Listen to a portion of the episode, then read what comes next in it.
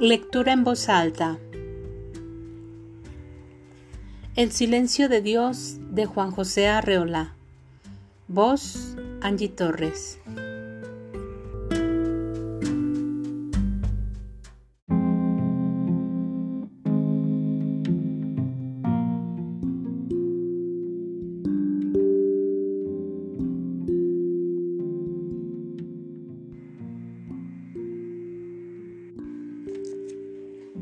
Creo que esto no se acostumbra. Dejar cartas abiertas sobre la mesa para que Dios las lea. Perseguido por días veloces, acosado por ideas tenaces, he venido a parar en esta noche como una punta de callejón sombrío. Noche puesta a mis espaldas como un muro y abierta frente a mí como una pregunta inagotable. Las circunstancias me piden un acto desesperado y pongo esta carta delante de los ojos que todo lo ven. He retrocedido desde la infancia, aplazando siempre esta hora en que caigo por fin. No trato de aparecer ante nadie como el más atribulado de los hombres, nada de eso. Cerca o lejos debe haber otros que también han sido acorralados en noches como esta. Pero yo pregunto, ¿Cómo han hecho para seguir viviendo? ¿Han salido siquiera con vida de la travesía? Necesito hablar y confiarme. No tengo destinatario para mi mensaje de náufrago. Quiero creer que alguien va a recogerlo, que mi carta no flotará en el vacío abierta y sola como sobre un mar inexorable. Es poco un alma que se pierde. Millares caen sin cesar, faltas de apoyo, desde el día en que se alzan para pedir las claves de la vida. Pero yo no quiero saberlas, eh, no pretendo que caigan en mis manos las razones del universo. No voy a buscar en esta hora de sombra lo que hallaron en espacio de luz los sabios y los santos. Mi necesidad es breve y personal quiero ser bueno y solicito unos informes. Eso es todo. Estoy balanceado en un vértigo de incertidumbre y mi mano que sale por último a la superficie no encuentra una brisna para detenerse. Y es poco lo que me falta, sencillo el dato que necesito. Desde hace algún tiempo he venido dando un cierto rumbo a mis acciones, una orientación que me ha parecido razonable y estoy alarmado. Temo ser víctima de una equivocación porque todo, hasta la fecha, me ha salido muy mal. Me siento sumamente defraudado al comprobar que mis fórmulas de bondad producen siempre un resultado explosivo. Mis balanzas funcionan mal hay algo que me impide elegir con claridad los ingredientes del bien. Siempre se adhiere una partícula maligna y el producto estalla en mis manos. ¿Es que estoy incapacitado para la elaboración del bien? Me dolería reconocerlo, pero soy capaz de aprendizaje. No sé si a todos les sucede lo mismo. Yo paso la vida cortejado por un afable demonio que delicadamente me sugiere maldades. No sé si tiene una autorización divina, lo cierto es que no me deja en paz ni un momento. Sabe dar a la tentación atractivos insuperables. Es agudo y oportuno.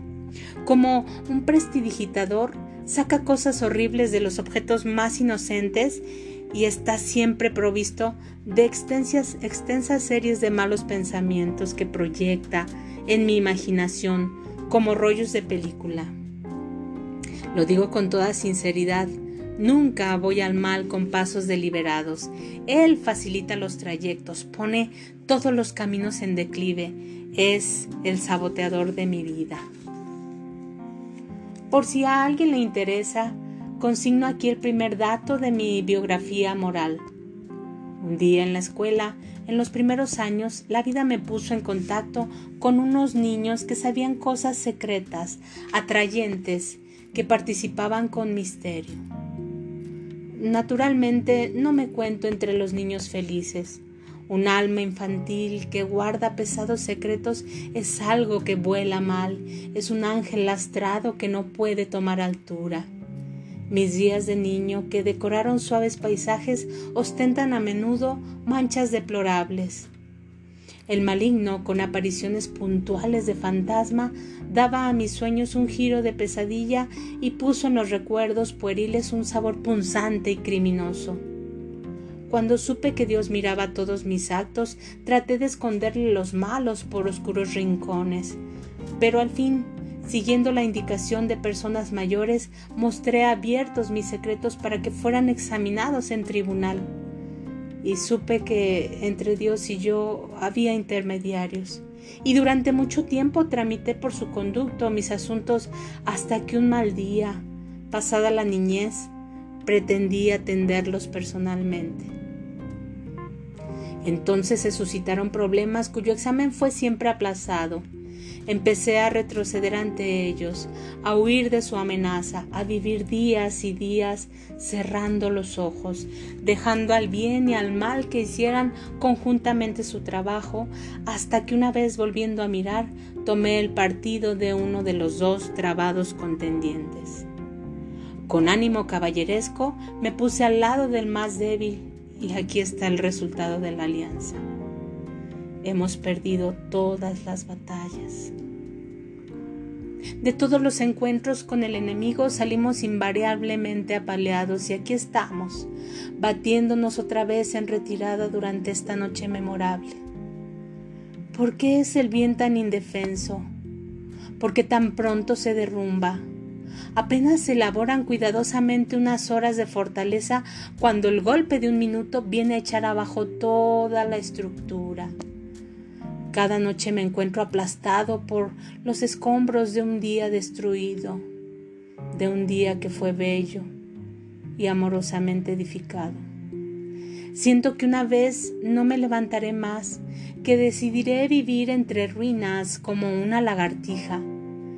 Ahora, por ejemplo, mis manos están cansadas por el trabajo de mañana. ¿Y si no viene el sueño? Siquiera el sueño como una pequeña muerte para saldar la cuenta pesarosa de este día, en vano esperaré mi resurrección. Dejaré que fuerzas ocultas vivan en mi alma y la empujen en barrena hacia una caída acelerada. Pero también pregunto, ¿se puede vivir para el mal? ¿Cómo se consuelan los malos de no sentir en su corazón el ansia tumultuosa del bien? Y si detrás de cada acto malévolo se esconde un ejército de castigo, ¿cómo hacen para defenderse?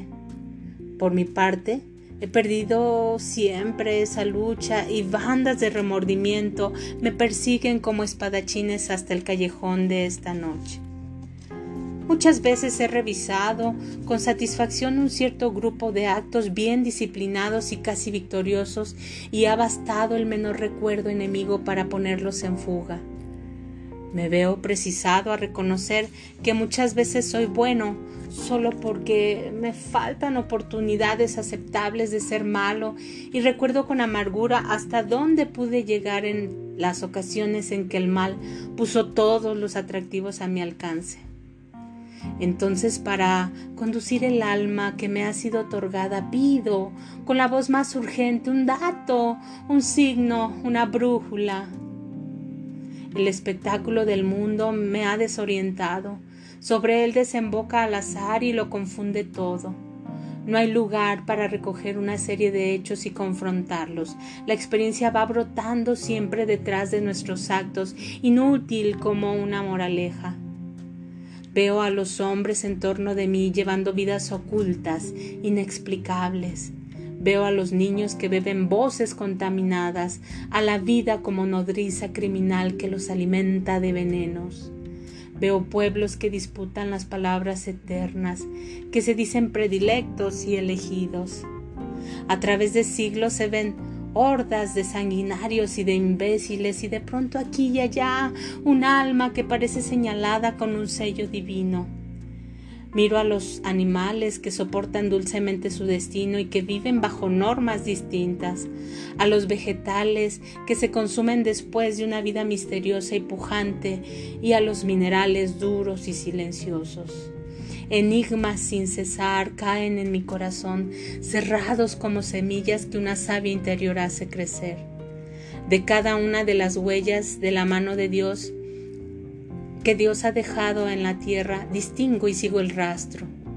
Pongo agudamente el oído en el rumor informe de la noche. Me inclino en silencio que se abre de pronto y que es un sonido que se interrumpe.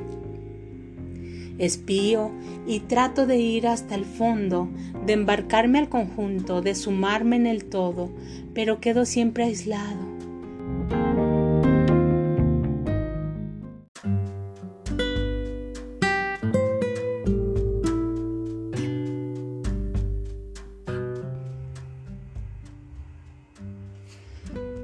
Lectura en voz alta.